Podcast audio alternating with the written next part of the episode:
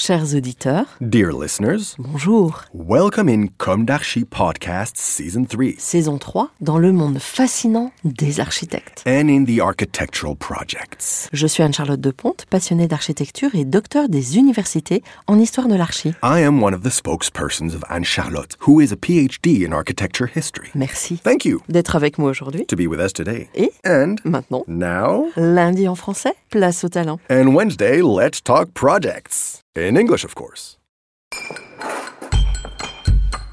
Bienvenue dans Comme d'Archi.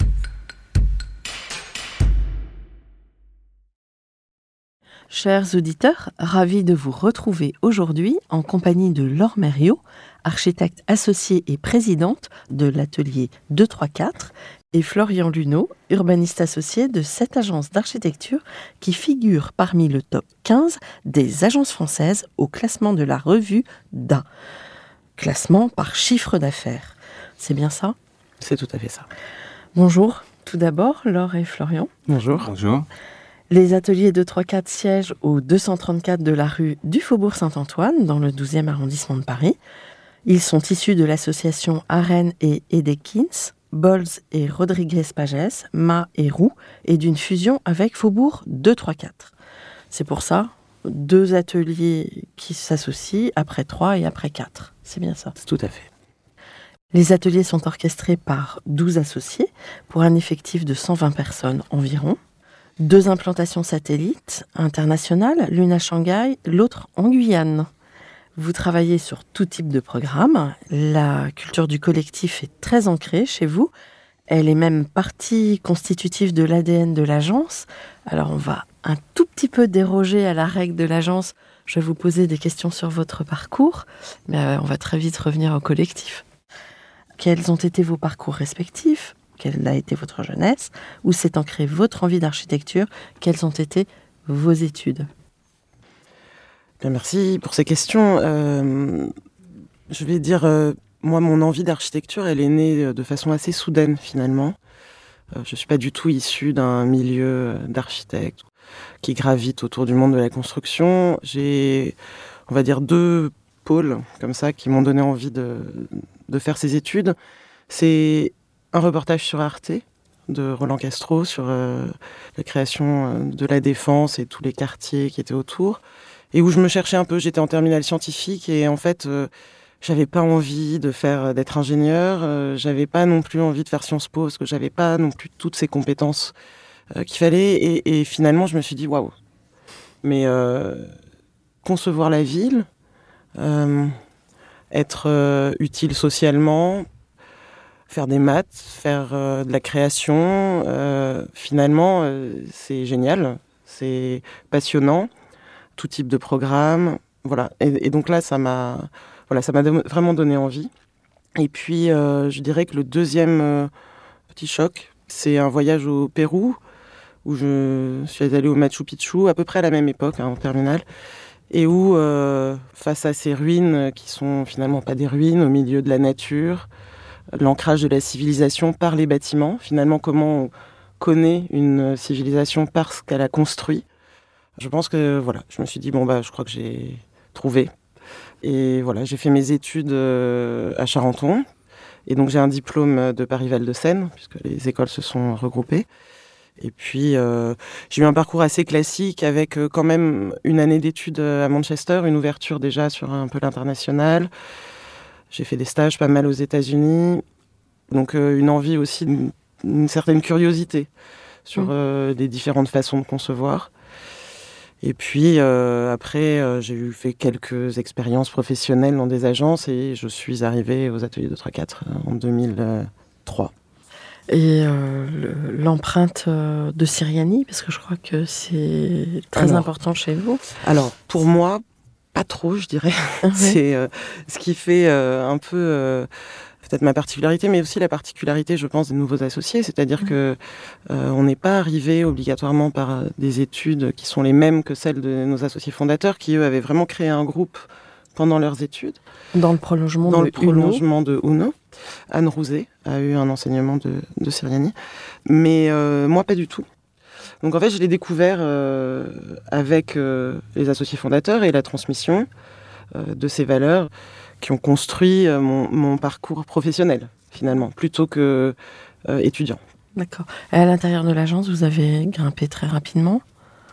Alors, j'ai eu la chance de pouvoir participer à des grands projets comme la base de maintenance de la 380 ou des projets un petit peu euh, importants et euh, effectivement qui m'ont permis de développer des compétences assez rapidement et d'avoir la confiance des associés euh, fondateurs.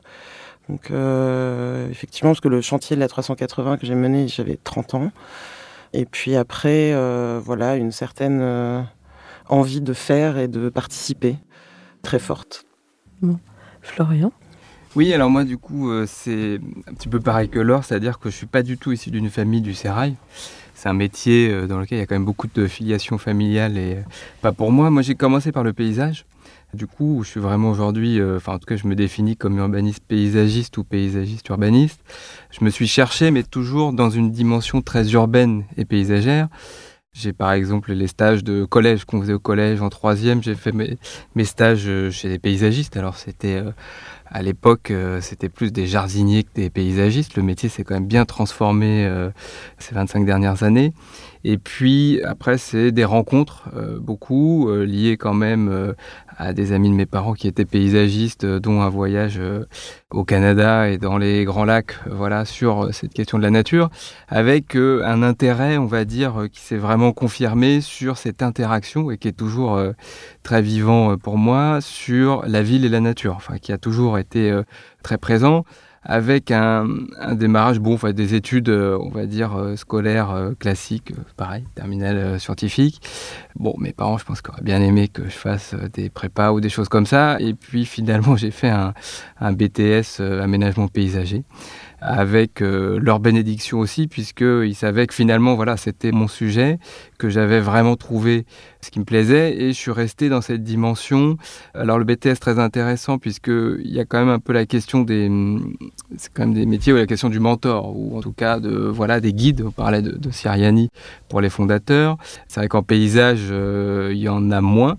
Et euh, à l'époque, euh, il y avait un professeur, Sacha Horvitch, qui est décédé depuis.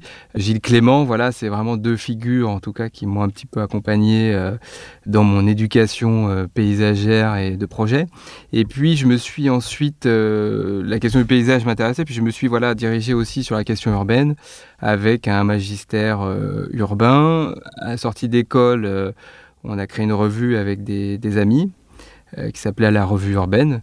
C'est dans ce cadre-là d'ailleurs qu'on a eu le palmarès des jeunes urbanistes en 2007, où c'était une revue euh, voilà, sur la ville européenne, euh, basée sur euh, le réseau étudiant Erasmus. Et j'avais, moi, depuis longtemps, depuis mes 20 ans, monté ma, ma, structure en fait, de paysage, qui était une structure, on va dire, vraiment conception-réalisation, où voilà, je faisais des projets, alors plutôt, on va dire, de luxe, parce que les gens en général qui appellent des paysagistes, euh, c'est qu'ils ont les moyens voilà, de dessiner des terrasses, euh, des jardins. J'avais de la chance d'être dans une famille avec une maman euh, professeur dans une école privée, donc du coup beaucoup de réseaux de, personnes voilà, qui m'ont envoyé jusqu'aux États-Unis où j'ai fait plusieurs jardins, notamment à Washington. Ce qui est assez génial quand vous rentrez quand même dans le privé, c'est que vous rentrez facilement dans des réseaux, dans des diasporas, euh, voilà, vous développez des choses assez intéressantes. Et puis, euh, 2, 3, 4 est arrivé un peu par hasard. Euh, C'était pas vraiment mon objectif, hein, pour être tout à fait honnête. Euh, j'avais déjà à peu près tout tracé. Euh, j'avais rencontré des très bonnes amis architectes pour s'associer et créer notre agence. En gros, c'était ça euh, l'objectif. Euh. mais c'était quand même euh, à plusieurs. Et puis, bah, un jour, voilà, il y a quelqu'un qui m'appelle, qui me dit ah bah tiens, je faisais un peu en freelance, voilà, des, et tiens, il y a quelqu'un qui cherche là chez Atelier 3-4. Et donc, c'était Faubourg de 3-4 à l'époque, en urbanisme. Et donc, Arnaud de Villers qui dirigeait Faubourg de 3-4 à l'époque et qui, du coup, m'a embauché en 2008. Et donc, c'était mon premier emploi, et on va dire dernier, en tout cas pour l'instant, euh, puisque j'y suis resté depuis, avec la chance d'avoir tout de suite une, une connexion quand même euh, très très forte on va pas se mentir, avec euh, Arnaud de Villers, mais aussi avec tout de suite rapidement les associés hein, d'Atelier 3-4, les fondateurs, où euh, voilà une espèce de culture commune, cette question justement du groupe, de la transversalité, euh, qui m'a tout de suite euh, beaucoup intéressé, passionné. Et c'est vrai qu'au bout d'un an, je me rappelle très bien d'une discussion avec Arnaud, du coup, on m'expliquait, voilà, parce qu'en en fait, au bout de six mois, quand je suis arrivé, j'ai dit, non, mais bon, moi, je vais partir dans six mois, je, je vais m'en aller, enfin voilà, là, je suis là juste un petit peu. Et puis finalement, voilà, au bout d'un an, je me suis dit, mais en fait, ce que je veux fonder ailleurs, je peux le fonder ici avec des gens qui ont beaucoup de choses à m'apporter. Ce qui m'intéressait beaucoup, c'était quand même cette culture, on en reparlera, mais très forte de la transversalité, avec euh, vraiment euh, tout de suite un objectif d'être dans l'architecture, l'urbanisme et le paysage, qui m'a beaucoup séduit. Voilà. Et, justement, cette dimension territoriale et transdisciplinaire, chez 234, euh, ça existait déjà depuis longtemps? Bah, Oui, puisque finalement, Faubourg de 3-4, c'est aussi l'émanation de Atelier 3-4, enfin en tout cas des trois ateliers euh, mhm. Mhm. des fondateurs, puisqu'ils étaient euh, actionnaires principaux. C'est eux qui mhm. ont monté cette structure-là avec Arnaud. Et donc il y avait vraiment cette volonté dès le départ de, de pouvoir allier l'urbanisme, euh, le paysage et l'architecture, de créer la ville et d'avoir des synergies entre les différentes disciplines. C'est vrai que c'est vraiment quelque chose qui nous habite euh, totalement et que euh, on ne conçoit pas nos bâtiments euh, sans regarder ce qu'il y a autour. Enfin voilà, il y a vraiment cette question d'interaction mm. et, de pouvoir l'avoir au sein de l'agence, parce que ça fait assez longtemps, hein, ça fait plus de 15 ans qu'on est comme ça, puisque Faubourg était quand même dans l'agence. L'histoire, c'est que c'est Faubourg de 3-4 a été créé avant Atelier de 3-4. Oui. Et, mais finalement, c'était euh, un positionnement assez visionnaire, parce qu'aujourd'hui, euh, le paysage, l'urbanisme et, l'architecture sont vraiment imbriqués de plus en plus fortement. Mm. Enfin, en tout cas, c'est l'impression qu'on a. Non, mais effectivement, je pense que mm. pour plusieurs choses, hein, nos associés fondateurs mm. ont été assez visionnaires, hein, que ce soit sur la question de la transmission, la question de justement euh, créer un groupe qui puisse interagir, trouver des individualités assez fortes, mais qui sont dans le dialogue. C'est-à-dire que ben voilà, on est 12, on a 120 salariés et on travaille euh, tous ensemble. Et donc, euh, ça demande une vraie capacité au dialogue, à l'écoute, de trouver euh, des lignes et de se nourrir finalement des, connaissances et des expertises de chacun pour pouvoir faire un projet plus riche et qui ne soit pas répétitif. on a à l'agence, on travaille sur plein de sujets, plein de typologie de projet, mais aussi beaucoup de tailles différentes. Et c'est euh, vraiment une volonté, c'est pas évident, parce que euh, finalement, c'est beaucoup plus simple de dire bah, je suis spécialisé là-dedans. Euh, je sais pas, par exemple, dans l'hospitalier, je fais que de l'hospitalier ou que du scolaire, et je fais que du scolaire. Et donc, voilà, on a l'étiquette, les gens nous appellent, c'est assez simple. Nous, on, est, on a vraiment la volonté de faire la ville, et c'est vrai que sur les projets, en fait, c'est leur inscription finalement dans l'urbanité qui est importante, euh, plus que l'objet en lui-même, je dirais. Oui, c'est ce qui, c'est votre fil conducteur. Totalement. Ouais. Et donc sur l'humain, euh, en effet, vous parliez de transmission, c'est vraiment très important et là aussi pionnier d'avoir des architectes qui appartenaient quand même à une génération où le nom mm. était très important. Les nouvelles, les Villemottes, les, mm. Et eux ont été les premiers, ils le revendiquent, à, à dire, euh, eh bien, nous, on veut mm. transmettre et, on veut que notre, euh, même juridiquement, je crois qu'il y a, ça a été. Euh, Ils ont effacé leur nom très vite. Ouais. Et ça, c'est important parce que c'est vrai que c'est pas des acronymes. après, il y, mm. en a qui font des acronymes, des choses comme mm. ça. Et finalement, pour nous, c'est beaucoup plus facile. Et ça sera beaucoup plus facile aussi pour les suivants. Parce que quand vous avez des agences qui s'appellent Trucs et Associés, bah, truc, euh, il existe toujours en fait. Hmm. Euh, et donc du coup là, ce qui est important, c'est que tout de suite et dès le départ, dès la fondation en fait de l'agence, ce nom a disparu. Hmm. Finalement, c'est une méthode. Oui, c'est ça. Hmm. Alors l'une de mes questions récurrentes dans Comme d'Archie est est-ce qu'aujourd'hui vous avez le sentiment d'avoir accompli ce que vous imaginiez à la sortie de l'école? Alors, sortie de l'école, euh, je sais pas, je suis sortie en 2001, je cherchais déjà du travail, qui n'était pas obligatoirement évident. Euh, non, en tout cas, ce que j'ai accompli, je dirais aujourd'hui, c'est que je suis épanouie dans ce que je fais. J'ai accompli le fait que je ne voulais pas faire de tâches répétitives et pouvoir nourrir à la fois euh, mes réflexions et ma curiosité. Et ça, bah, tous les jours, c'est le cas. Et euh, accompli aussi le fait de faire de l'architecture et ou la ville avec un souci du bien public. Mm. Il y a une chose qui est importante aussi à l'agence et dont on n'a pas parlé, c'est que pratiquement tous les associés sont engagés dans des organisations autres que euh, l'agence, à l'ordre, en tant qu'architecte euh, conseil de l'État, professeur, pour euh, faire rayonner finalement notre métier et aussi parce que je pense que notre engagement, il est au-delà de juste faire des projets. C'est vraiment un engagement, on va dire, sociétal et, de pensée. Et ça, c'était très important aussi pour moi. Florian Alors, euh, moi, c'est un peu compliqué. J'ai pas vraiment l'impression d'avoir eu de sortie d'école. Non pas que j'y sois resté, mais je dirais que dès le lycée déjà, c'était, euh, j'aimais beaucoup le lycée et, et j'ai vraiment eu l'impression d'être euh, à l'école. Et puis après le bac, finalement, j'ai commencé ce BTS, euh, monté une petite structure avec un copain pour faire les jardins. Et euh, ce qui était très important, c'est que pour moi, il y avait une espèce de mixité comme ça d'apprentissage et du faire, voilà, sur quelque chose qui me passionne toujours, qui est la question un peu de la nature qui est mouvante, c'est comment essayer de, travailler ces choses qui se déplacent, qui, qui évoluent. Et donc, du coup, c'est vrai qu'à partir de 19 ans, en gros, j'avais l'impression d'être pleinement dans mon monde. C'est-à-dire que j'ai pas vraiment eu non plus de vision en me disant bah tiens allez à 35 euh, je ferai ci, je ferai ça. Et voilà et même pendant les études en montant euh, la revue euh, européenne, on allait chercher des subventions à Bruxelles tout en allant au cours pas forcément beaucoup, on va pas se le cacher. Et tous ces échanges là m'ont beaucoup passionné. La, la, personne dont je parlais tout à l'heure Sacha Horvitch avec qui j'ai passé énormément de temps à préparer des sujets, de projets, etc.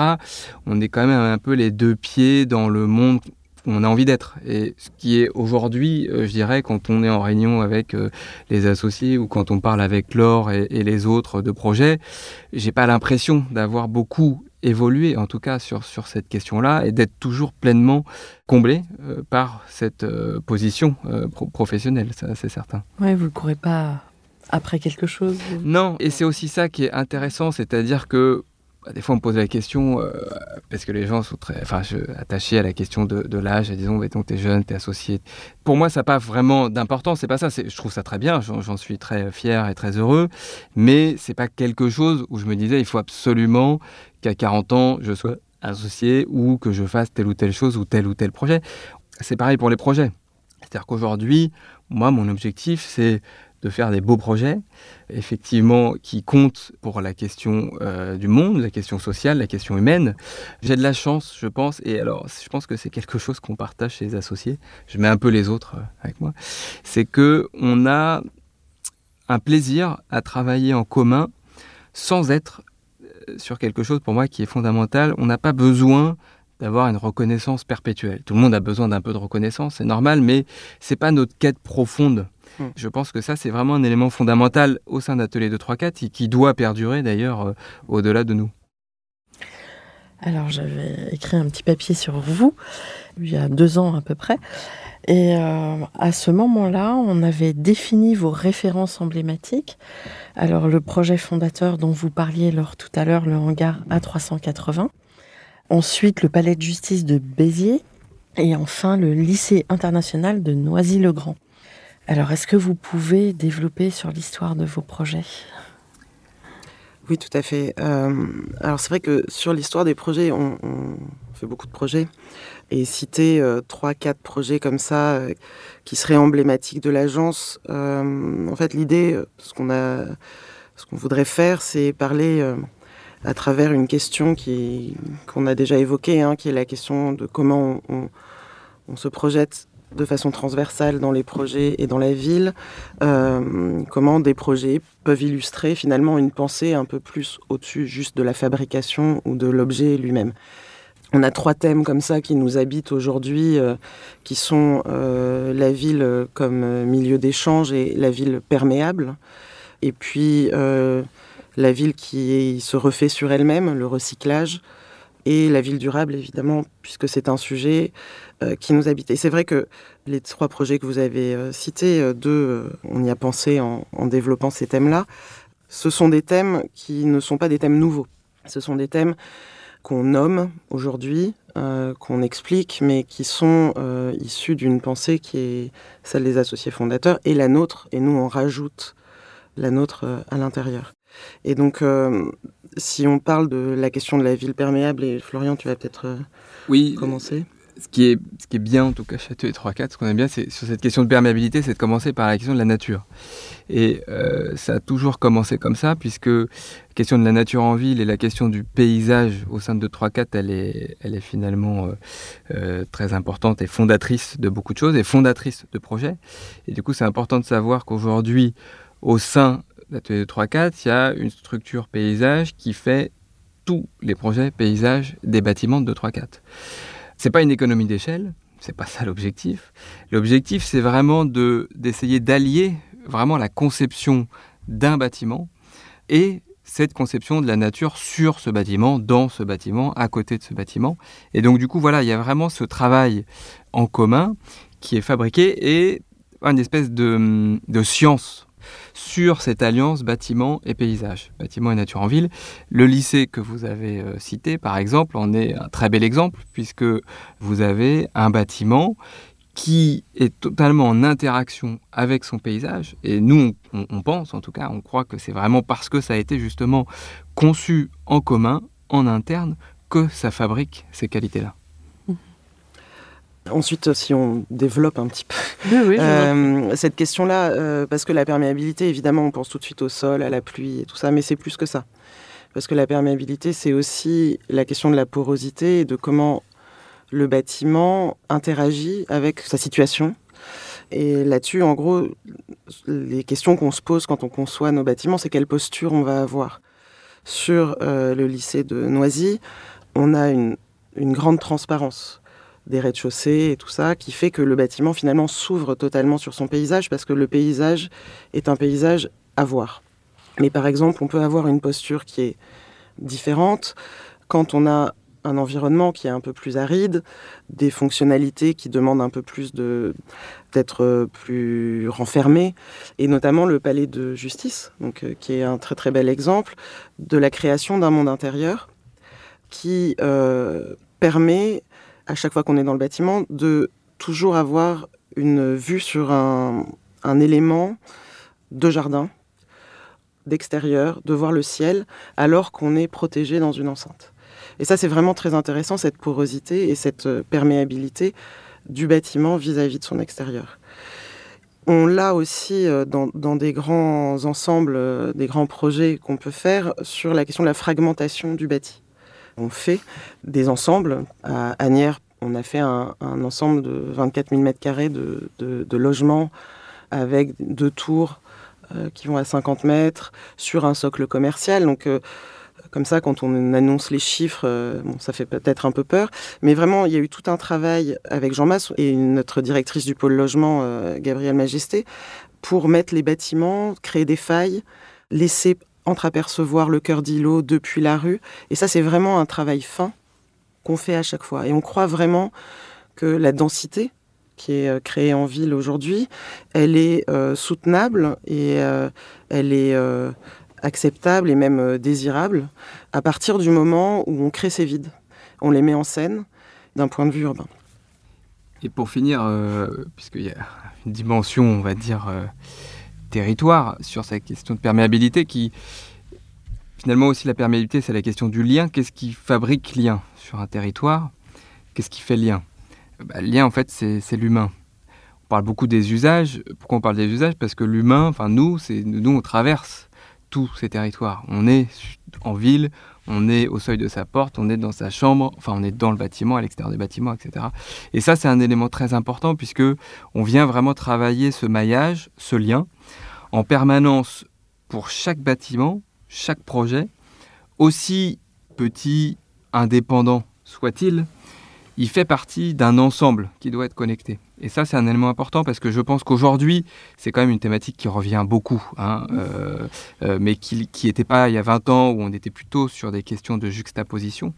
Et euh, cette question-là de, de, lien, de perméabilité, de comment comprendre ces personnes qui passent finalement de son lit jusqu'à son bureau en traversant tout un tas d'espaces, ayant ces sensations autour, et de pouvoir concevoir ensemble cet ensemble, ça c'est pour nous assez passionnant, en tout cas au jour le jour, sur chaque projet.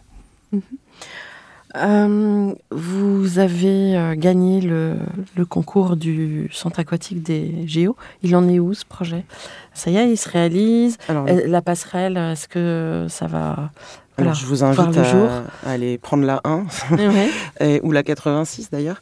Euh, oui, oui, le projet se réalise. Euh, aujourd'hui, euh, la passerelle est en construction. Elle sera mise en place cet été, au mois d'août. Et puis là, les, cette semaine, lundi, sont arrivés les premiers poteaux en bois du, du cocon qui, qui est fait la halle olympique. Et ça y est, le, le projet vraiment prend forme. C'est une très très belle aventure pour nous un grand concours international, euh, de très beaux concurrents, vraiment euh, un an et demi de concours euh, ardu pour arriver à remporter ce projet. Mais je pense que ce projet, il est, il est emblématique de deux choses qui sont fortes pour nous. C'est un, la question de la collaboration, puisqu'on fait ce projet avec une agence hollandaise et euh, particulièrement avec une de Van CS et euh, avec une de leurs associées, euh, Cécilia Gross, qui est française, que j'avais rencontrée avant, et on avait décidé dès le départ de concevoir ce projet ensemble. L'idée, c'était pas qu'il y ait une agence qui soit concepteur et puis l'autre maître d'œuvre d'exé. c'était vraiment bah, de trouver ensemble la manière de concevoir un projet avec deux cultures, deux façons de faire et euh, comment on pouvait se nourrir euh, euh, les uns les autres et nourrir surtout le projet. Et ça a été une grande réussite. Cécilia est aujourd'hui une amie et, et, nos équipes ont réussi à travailler ensemble aussi. Alors on a été un peu aidé par le Covid puisqu'on a gagné le projet en mars 2020 donc on l'a fêté devant nos, ordinateurs. Mais finalement, ce qui était bien, c'est que euh, voilà, il y avait une dizaine de personnes chez Cecilia qui travaillaient et, une dizaine chez nous. Et au final, euh, qu'ils soient à Paris ou à Amsterdam, c'était la même chose puisqu'ils étaient tous chez eux devant leur ordinateur. Donc ils avaient pris une routine comme ça de travailler à distance et de vraiment créer une équipe ensemble pour concevoir le projet. Et puis dans ce projet, euh, voilà, on a été porté par les ambitions de la métropole et de Paris 2024 et l'héritage. C'est-à-dire que c'est un projet qui est euh, évidemment, euh, euh, on en parle beaucoup pour son côté olympique, mais, mais nous, on a conçu le projet d'abord par l'héritage et ensuite comment ce projet peut accueillir des compétitions olympiques. Et c'était vraiment important parce que c'est la première pierre d'un quartier, d'un écoquartier. Euh, la plaine Saunier. Et, euh, donc, euh, l'idée, c'était de donner un élan. Alors, il y avait l'élan des Jeux Olympiques qui nous portait sur toute la question de la durabilité, de, on va dire, l'exemplarité sur plein de choses, l'énergie et les matériaux. Et d'ailleurs, on est, on est très fiers parce que Florian pourra en parler, mais on a créé aussi tout, 2, 3, 4 fait tous les espaces extérieurs et toute la question du paysage sur ce projet. Euh, qui est très importante, puisque vraiment notre, question, c'était de compacter le bâtiment pour qu'on laisse le maximum de pleine terre, de créer vraiment un endroit désirable au milieu d'un fleuve autoroutier, et donc d'être un peu l'antithèse du Stade de France. Alors on n'est pas du tout à la même échelle, donc euh, on va pas... Euh, en même temps, il y avait justement une question de porosité entre les deux Totalement, avec la passerelle et ce lien. Mais on va planter un, un arbre sur le parvis du Stade de France. Et ça, c'était, euh, c'est une mmh. chose dont on est très fier. C'est quand on le fera là, je pense que on sera vraiment là. Mais voilà, c'est donner un élan. Mmh. Et c'est une très très belle aventure euh, aujourd'hui avec euh, tous nos partenaires qui se réalise bien. On est dans les temps. Oui, parce que c'était aussi une grosse question. Le... Oui. La temporalité. Mmh. aujourd'hui, on est dans les temps. Je dirais que Bon, le Covid a compliqué évidemment un certain nombre de choses. Euh, aujourd'hui, euh, la situation euh, en Ukraine tragique pose évidemment des questions, mais Mais voilà, le projet est plus fort, donc on, va y arriver. Et, on avait pris finalement les devants pour des questions de planning qui font que on est un petit peu épargné. Mhm. Alors, au sujet de vos projets, vous vouliez aborder les autres thèmes peut-être? Totalement, oui. Euh, c'est gentil. Euh, non, la question importante euh, et qui est un, peu inscrite depuis longtemps dans l'agence, c'est la question de la transformation et du, recyclage de la ville. on a créé il y a trois ans un, un atelier qu'on appelle Cycle Recycle, où finalement les architectes, les urbanistes pensent de façon globale cette question de recyclage et comment on peut. Ça nous permet d'avoir des petits temps un peu euh, de réflexion en dehors de la production même, de se nourrir de ce qu'on fait et de nourrir ce qu'on fait. Et, euh, Mais ce qui veut dire que vous concevez du neuf qui peut être recyclé ou est-ce que vous injectez déjà du recyclage ou les bah, deux? alors, c'est les deux. C'est déjà une première question qui est, puisqu'on intervient sur l'échelle du territoire et de la ville, une position quasi politique qui est est-ce qu'on fait de l'extension de ville enfin, Est-ce qu'on construit sur des champs euh, C'est vrai que euh, aujourd'hui, en urbanisme, par exemple, on fait, on fabrique pas c'est pas notre truc, on sait pas trop faire ça. Mm. Alors, on n'est plus trop dans l'époque des villes nouvelles, etc., des choses comme ça, mais c'est vrai que on est vraiment sur la ville sur la ville, à travers des projets, euh, tous les, alors anciennement ZAC, aujourd'hui éco-quartier, quartier, enfin globalement morceaux de ville qu'on fabrique depuis 15 ans, euh, ce sont exclusivement des recyclages fonciers sur souvent alors, euh, il y a 20 ans, c'était des sites industriels, donc c'est des grandes usines qui partaient et donc qui se transforment en quartiers vivants. Pour nous, le, futur grand enjeu de recyclage foncier se situe sur la question commerciale. Toutes ces grandes surfaces commerciales qui ont essaimé à partir des années 60-70 aux périphéries des villes se sont fait petit à petit enserrer par ce développement urbain. Aujourd'hui, c'est quand même des fonciers euh, énormes, avec, on sait bien, souvent euh, euh, des bâtiments peu qualitatifs, des nappes de parking qui prennent une place hallucinante, totalement arides et imperméables. Et donc, du coup, il y a un, véritable objectif à recycler ces fonciers-là. Donc, ça commence vraiment par ce sujet-là. Et puis, ensuite, on arrive à la question du bâtiment. Et c'est vrai que sur la question du bâtiment, aujourd'hui, on a euh, en gros 80% sur le tertiaire, par exemple, de nos opérations qui sont de la restructuration lourde. Ça fait 15 euh, ans hein, qu'on fait ça, puisque euh, rue du Louvre, l'ancien mmh. bâtiment du Figaro, on l'a restructuré il y, a, plus de 10 ans. donc on a une vraie connaissance là-dessus, une expertise, et donc on a, on va dire, beaucoup de bâtiments, beaucoup de projets qui sont transformés du bureau en bureau comment euh, redonner envie d'aller au bureau, comment changer les usages, voilà, avec des projets euh, assez réussis euh, de notre point de vue et en tout cas et de leurs usagers, mais qui sont comme Cosmo ou mmh. les projets Ampère à, la Défense. On restructure aujourd'hui une tour à la Défense totalement.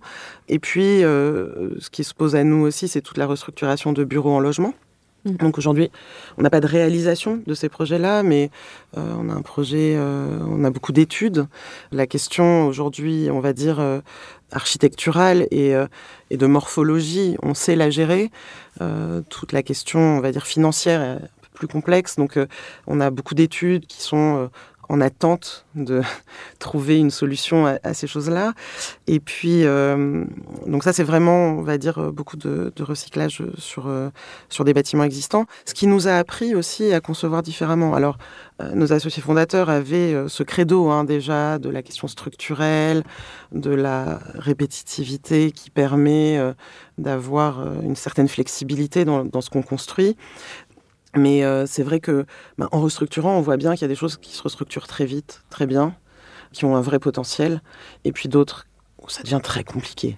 Je dirais que le bâti des années 90 euh, est un, bâti un peu euh, plus complexe à restructurer, mais on a une, une volonté à l'agence qui est de dire qu'aujourd'hui, finalement, le bureau, on n'a plus besoin d'en construire du neuf.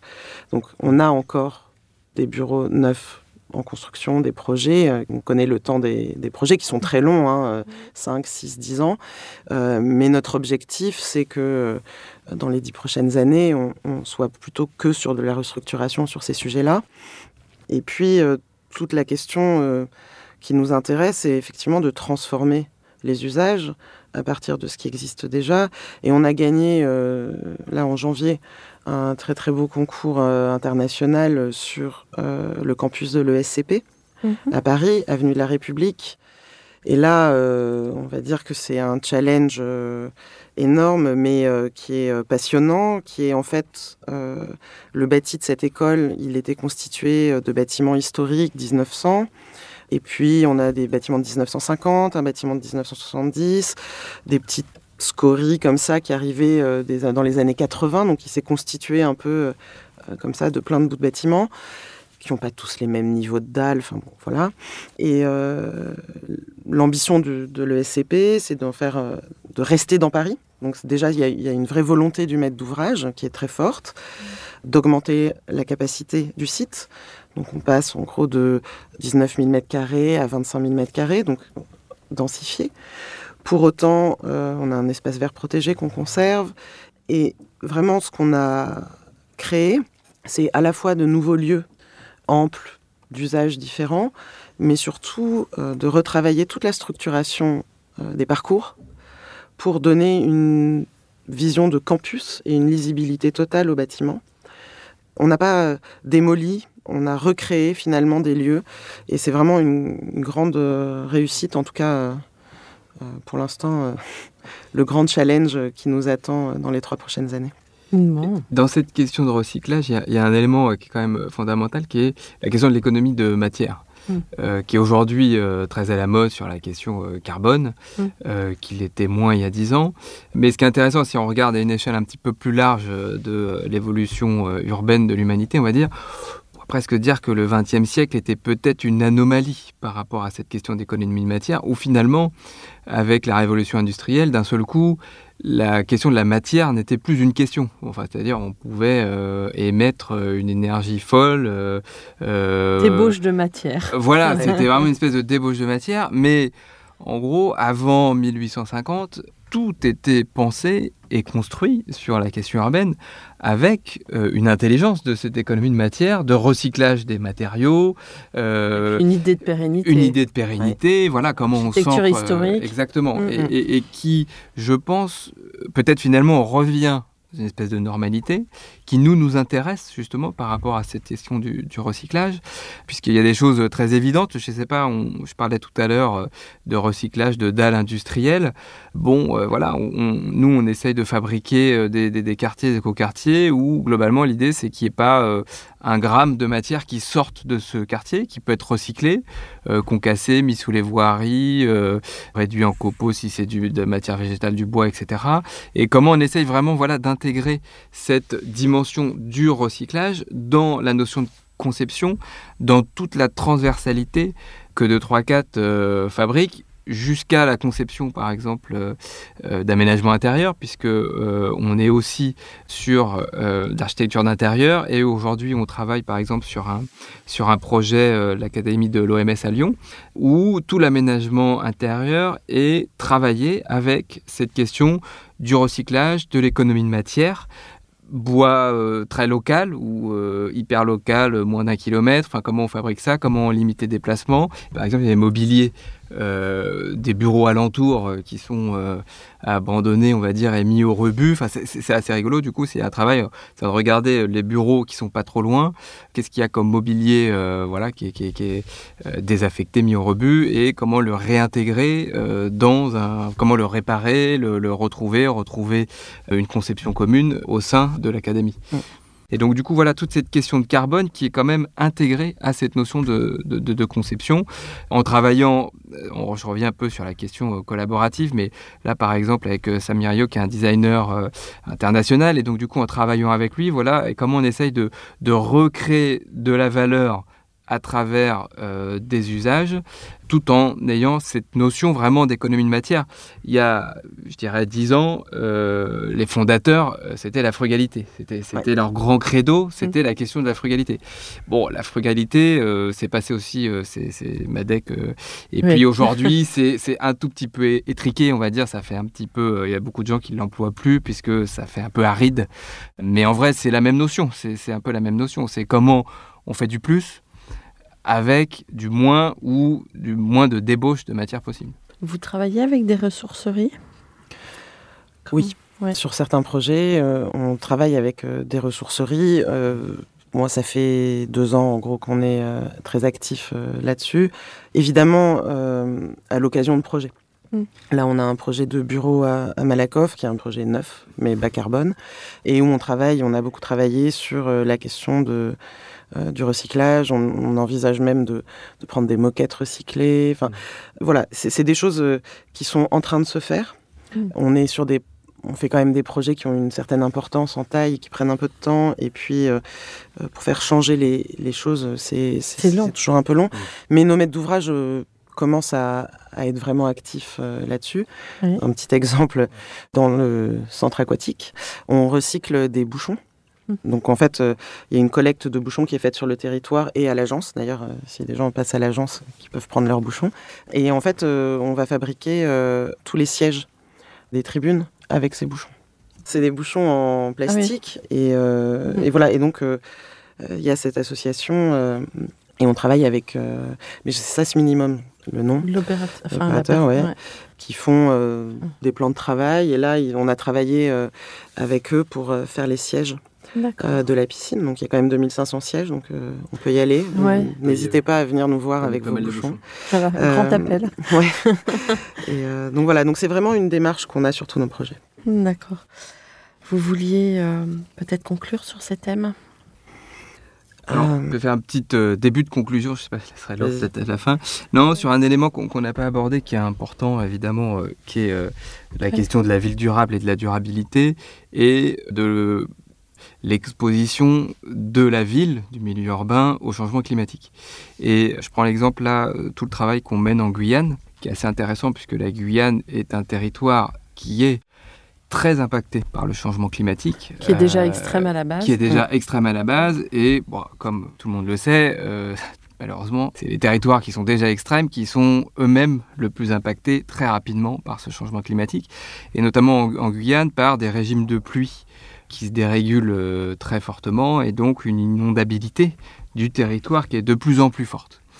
Et du coup, c'est vrai qu'il y a quand même une question fondamentale qui se pose et qu'on nous pose là-bas, et c'est ça qui est vraiment intéressant, c'est comment fabriquer de la ville avec ce changement climatique, avec ces risques finalement, et comment voir ces territoires de risque non plus comme des zones où on- on se tourne, euh, on tourne le dos à ces zones, mais vraiment comme on essaye d'intégrer un programme des usages de l'espace public, euh, de la nature, des parcs, etc., sur ces zones à risque, et comment, là aussi, peut-être qu'on a une petite, euh, finalement, parenthèse au XXe siècle, on a un peu tourné le dos à l'histoire, mais pendant très longtemps, l'habitat, la ville, s'adaptait très bien aux risques.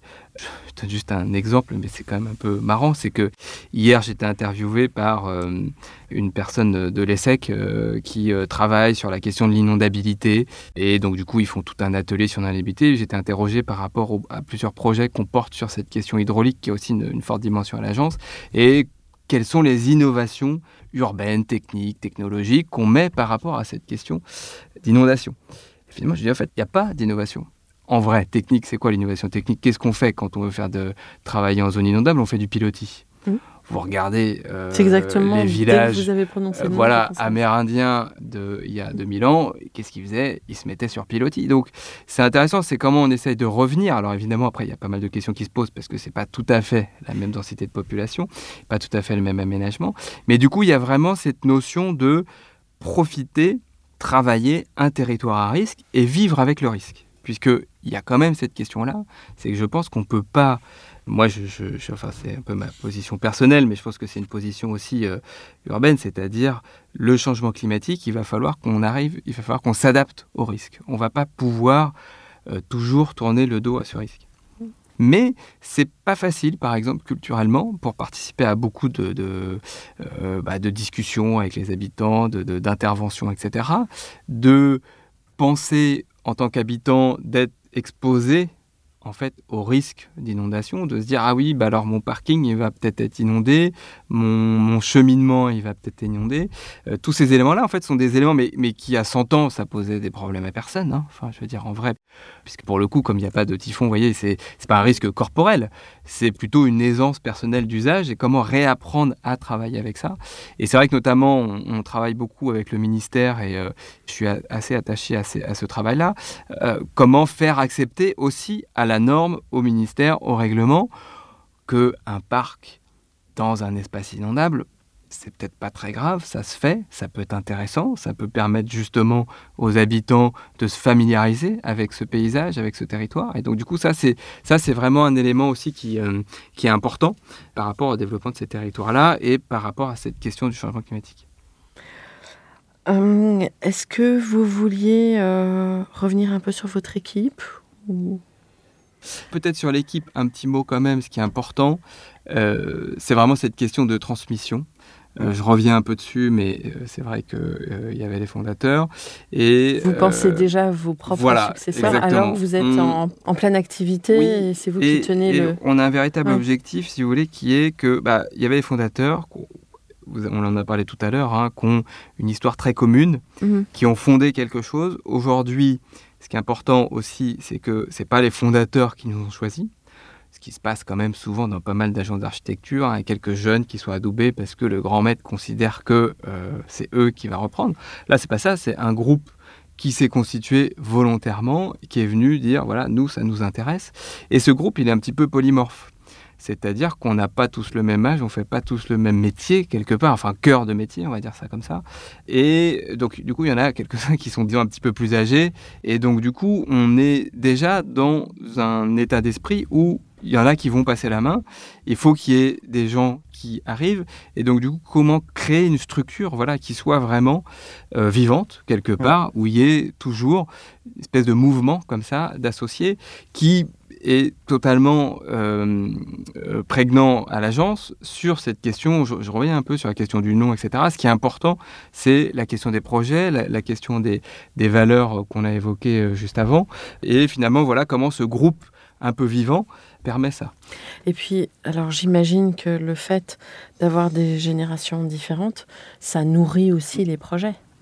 Bien sûr, et puis c'est vrai que je pense que sur la façon de travailler, euh, on a beaucoup évolué. Enfin, voilà, chacun porte un peu son, sa génération, ses rapports. Que euh, on a euh, à l'agence beaucoup de jeunes architectes qui sont passionnés et qui ont envie aussi d'un sens différent de, ce que nous, peut-être, on, avait quand on avait 25 ou 26 ans, et qui nous portent, nous aussi, dans nos réflexions. Et euh, l'idée de, transmission et de partage, en fait, euh, elle existe à l'agence par la façon même dont on travaille. C'est-à-dire qu'il euh, il y a des petits déjeuners, par exemple, qui sont faits par certaines personnes de l'agence, des salariés, sans nous demander notre avis, qui permettent à d'autres de venir se nourrir d'une expérience ou de, choses comme ça. On a les cafés du jeudi, toujours, où soit on a un, intervenant extérieur, soit on, discute de projets, euh, parce qu'on est quand même assez nombreux, et donc ça permet de rentrer un peu plus dans le détail, que chacun voit les, questionnements qui se posent et, qu'on puisse interagir. Et voilà, notre idée, c'est vraiment d'avoir un groupe euh, vivant avec chacun qui prend un peu de, fois de responsabilité et euh, qui amène sa pierre à l'édifice et qui peut effectivement à un moment et bientôt venir euh, nous assister. C'est une grande annonce. Hein. En tant qu'associé, non, c'est vrai qu'on n'a pas aujourd'hui de modèle euh, préétabli. Et euh, juste petit complément, c'est important pour nous parce que vous l'avez évoqué tout à l'heure, on fait partie un peu des grandes agences françaises. et il y a finalement un peu cette étiquette très française où quand vous êtes une grande agence, c'est que finalement vous êtes une grosse structure, faites des gros projets avec une question de chiffre d'affaires. Moi par exemple, bon, je trouve ça très sympa, le classement des agences d'architecture par chiffre d'affaires, mais en vrai, je trouve que ça soit pas vraiment une grande valeur de, classement. Oui. Et vous voyez ce que je veux dire, c'est qu'à un moment donné, cette question de grande agence, pour nous, elle est quand même vraiment sur cette notion de groupe. Et sur cette notion aussi de responsabilisation. Euh, parler des petits déjeuners qui sont organisés. Euh, c'est vrai que nous, en tant qu'associés, on est heureux de pouvoir constater qu'il y a des gens qui sont directeurs de projet ou chargés de projet qu'organisent euh, des petits déjeuners sur des thèmes qui les passionnent ou des présentations, des échanges. Et, et c'est ça qui fabrique cette vie d'agence. Alors qui n'est pas tous les jours évidente, évidemment, il y a une certaine méthodologie à mettre, il y a la question un peu du temps de travail à organiser parce que pendant qu'ils font ça, ils sont pas sur les projets. Mais je pense que vraiment c'est une espèce de devoir social d'organiser justement cette culture de conception en interne. Avec ces moments de convivialité Voilà. qui, Ouais. mais qui permettent Mm. euh, oui, de renforcer certainement les liens. Mm. Euh, comment vous imaginez le monde de demain? Alors, vous pouvez répondre par rapport à l'agence ou de manière plus globale. Euh, moi, je dirais que je suis assez euh, positive aujourd'hui sur, sur le monde de demain. Non, je pense que on pourrait avoir peur. On est euh, aujourd'hui dans un métier qui est un métier finalement décrié. On nous dit la construction, c'est ce qui pollue, mais ok, mais c'est quand même ce qui abrite, ce qui crée euh, le beau, la vie, euh, ce qui fait que ben, on se rencontre quelque part, les espaces publics. euh, voilà, donc en réalité, on a une responsabilité sur la façon dont on fait les choses, donc, mais aussi beaucoup sur ce qu'on amène. Moi, je dirais que ce qui me fait le plus peur après le réchauffement climatique, ou même peut-être avant, c'est le métaverse. Parce que, euh, pas que je sois contre euh, le métaverse en soi, mais nous, on crée la réalité. Et aujourd'hui, je pense que notre responsabilité, c'est de créer une réalité désirable. Mais nous, en tant qu'architectes, mais c'est une annonce aussi euh, et une demande à tous nos maîtres d'ouvrage et à tous les gens qui pensent la ville et qui la financent, puisque c'est quand même très important, cette question économique, et que euh, bientôt, on pourra, euh, en mettant un masque, aller dans des univers géniaux, rencontrer des gens un peu en faux, mais même bientôt, je pense qu'on se verra euh, nous-mêmes, voilà, vivre des expériences magnifiques dans un monde irréel. Et j'ai peur que la réalité ne soit pas à la hauteur de ce qu'on peut inventer sans aucune contrainte constructive, je dirais. Et je pense que c'est un des grands enjeux aujourd'hui, de faire aimer nos villes, nos espaces bâtis. euh, De vivre dans la vraie vie. de vivre dans la vraie vie, ça veut pas dire qu'on ne pourra pas euh, aller s'amuser et faire des, des, je sais pas, des combats ou quoi que ce soit, ou voyager peut-être dans le métaverse. Moi, ça, ça j'ai pas, de- je suis pas contre. Mais je me dis, si on baisse les bras aujourd'hui, si on se dit, euh, bon, bah, il faut faire euh, petit, euh, au minimum, parce que, bah, voilà, il y a des problèmes économiques, parce qu'il y a des problèmes de matériaux, y a, parce qu'il y a tout ça, je pense qu'il faut qu'on soit de plus en plus inventif. Je pense qu'il faut qu'on prenne le temps de plus en plus de réfléchir et d'essayer de trouver de nouvelles idées pour euh, rendre notre monde désirable. Et, euh, mais je suis assez positive. Je vois euh, les jeunes et, puis même notre génération d'architectes en France et, dans le monde. Je pense qu'il y a une, une vraie combativité et une bonne envie de se frotter au métaverse. voilà. Intéressant. Oui, moi je pense qu'il y a une, un grand paramètre qui est important pour moi sur la question du monde de demain, c'est qu'il est, plus inconnu que ce qu'il n'y était il y a 30 ou 35 ans. Euh, Je déjeunais par exemple là euh, hier avec un des associés. euh, Je disais, mais est-ce que toi, par exemple, quand tu avais mon âge, euh, il y a 30 ans, est-ce que tu étais dans cette posture finalement de demain inconnu? Pas du tout. Pas du tout. C'est vrai que vous voyez, les années 80-90, c'était quand même, ils en, ils en parlent beaucoup, y compris sur la question de l'architecture, la position de l'architecte dans la société, le métier d'architecte, c'était des choses qui étaient codifiées, assez bien réglementées. Vous faisiez des concours, vous gagniez des concours, vous fabriquiez des projets. Il y avait euh, les évolutions technologiques qui arrivaient. Vous aviez la croissance qui faisait que globalement vous viviez mieux que ne vivaient vos parents. Et on était dans un monde comme ça, croissant, plutôt monde de bonheur, dans ce que j'appelle une espèce d'aspiration positive et de croyance en l'éternelle euh, croissance, bonheur, euh, voilà, Euh, la guerre derrière nous. Et puis bah, aujourd'hui, ce monde-là, connu, il est fini.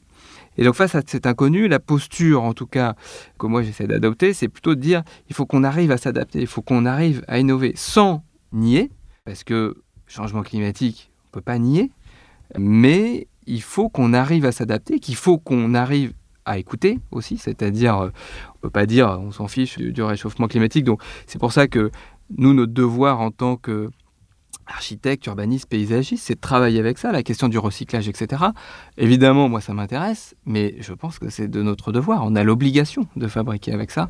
Sinon, évidemment, on ne peut pas construire un monde de demain. Et le monde de demain ne pourra être finalement que meilleur en s'adaptant à cet inconnu.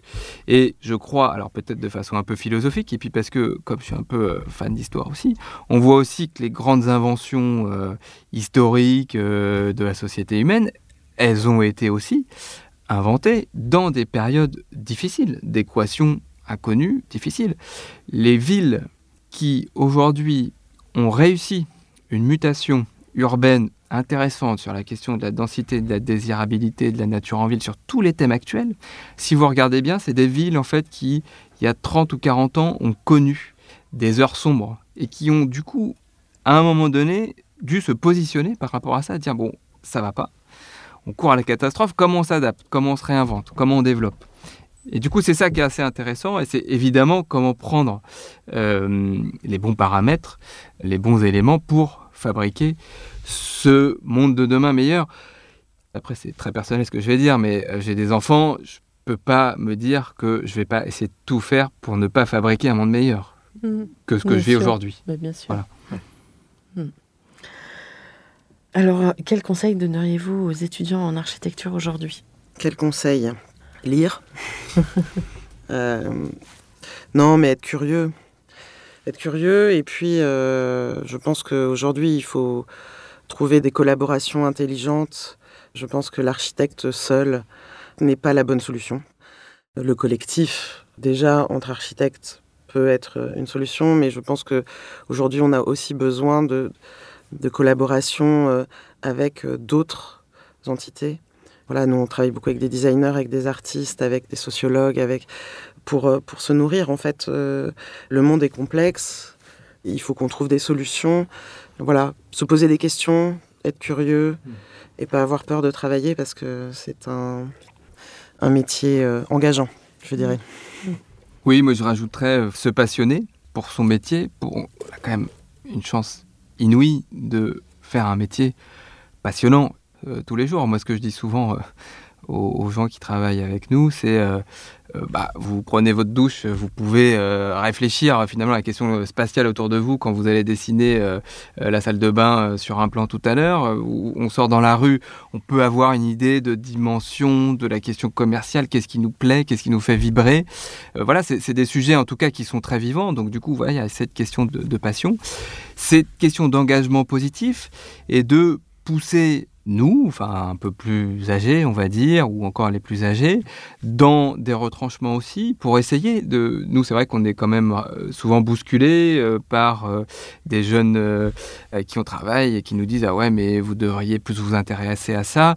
Je vois que les gens qui arrivent, qui ont 25 ans aujourd'hui, la question climatique, c'est une angoisse qu'ils ont... euh, Chevillé au corps. chevillée ouais. au corps, ancrée.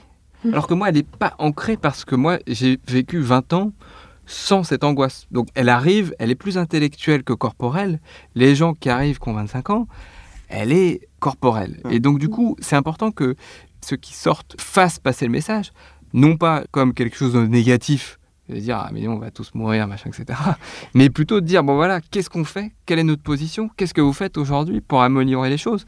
Évidemment, nous, on va dire bah on peut faire un peu, pas tout révolutionner en permanence, puisqu'à un moment donné c'est complexe, mais voilà. Et donc du coup, il y a vraiment la notion de la passion et quand même la notion de l'engagement par rapport au métier, par rapport à l'agence, par rapport à ses collègues et par rapport à son propre futur. Non, mais sur l'engagement, c'est vrai que euh, on a la capacité euh, de changer le monde Hmm, Bien sûr. ou pas. Mm. Faut choisir. En tout cas, il y aura toujours des profils moteurs aussi, et puis d'autres Oui. qui suivront. Mais l'essentiel, Oui. c'est justement de bien capter ces Oui. énergies qui peuvent Voilà. entraîner dans le bon sens. Mais dans un monde inconnu, les énergies moteurs, elles, elles sont essentielles. Ouais. Et elles sont très importantes. Un mot de la fin, peut-être euh, sur l'agence? Je pense que ce qui est important, c'est effectivement sur l'agence, et ce qu'on a un peu voulu expliquer. euh, il y a évidemment la question du collectif, mais il y a, la question de la méthodologie. Vous en avez parlé euh, au tout début. On est des, des individus, donc on n'a pas une écriture architecturale, je dirais, qui est totalement linéaire. Par contre, on a une pensée vis-à-vis du projet, une méthodologie qui nous lie et qu'on partage. Et c'est vraiment ça qui nous anime. Je dirais que sur la question formelle, chacun a un peu son écriture et sa volonté. Euh, Sur la question méthodologique, on est beaucoup plus... On pense le projet avant de, le dessiner. Oui, sur le petit mot de la fin, moi je, reviendrai sur la question de l'engagement, mais je dirais de l'engagement des nouveaux associés que nous sommes, où euh, historiquement c'est vrai que les associés fondateurs se sont engagés dans l'agence, mais aussi à l'extérieur, à l'ordre, euh, sur les conférences, architectes conseils, profs, euh, Val de Seine, etc. Et que euh, aujourd'hui, après un petit temps, normal en tant que nouvel associé, on est quand même très concentré finalement sur la question de la transmission, réorganisation d'agence, méthodologie, projet, conception. Euh, L'or euh, est à l'ordre. Euh, Il y a la question de l'enseignement. et donc, du coup, je pense que s'il y a un des objectifs, notamment par rapport aux nouveaux associés que nous sommes, c'est justement voilà, s'engager aussi ailleurs pour cette profession, pour ce métier, on va dire, un petit peu ensemblier, à travers, évidemment, des engagements autres la constitution d'agence.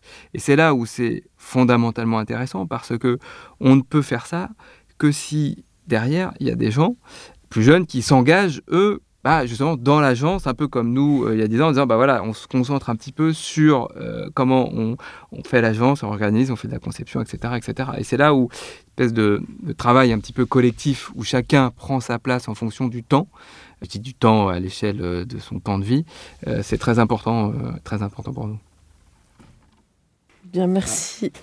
merci beaucoup Merci beaucoup à vous pour votre riche témoignage.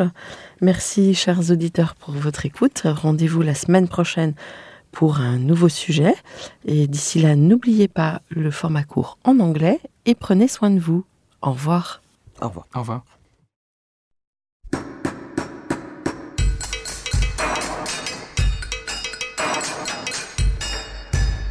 Chers auditeurs, merci pour votre écoute. Merci à Julien Rebourg, réalisateur, qui nous accompagne sur la partie son. N'oubliez pas de retrouver nos sujets en avant-première sur Instagram à l'adresse at. Si vous aimez ce podcast, favorisez sa diffusion en lui donnant 5 étoiles sur Apple Podcast, plus un petit commentaire, ou sur votre plateforme de podcast favorite. Et surtout, abonnez-vous pour écouter tous nos épisodes gratuitement. À bientôt et d'ici là, prenez soin de vous.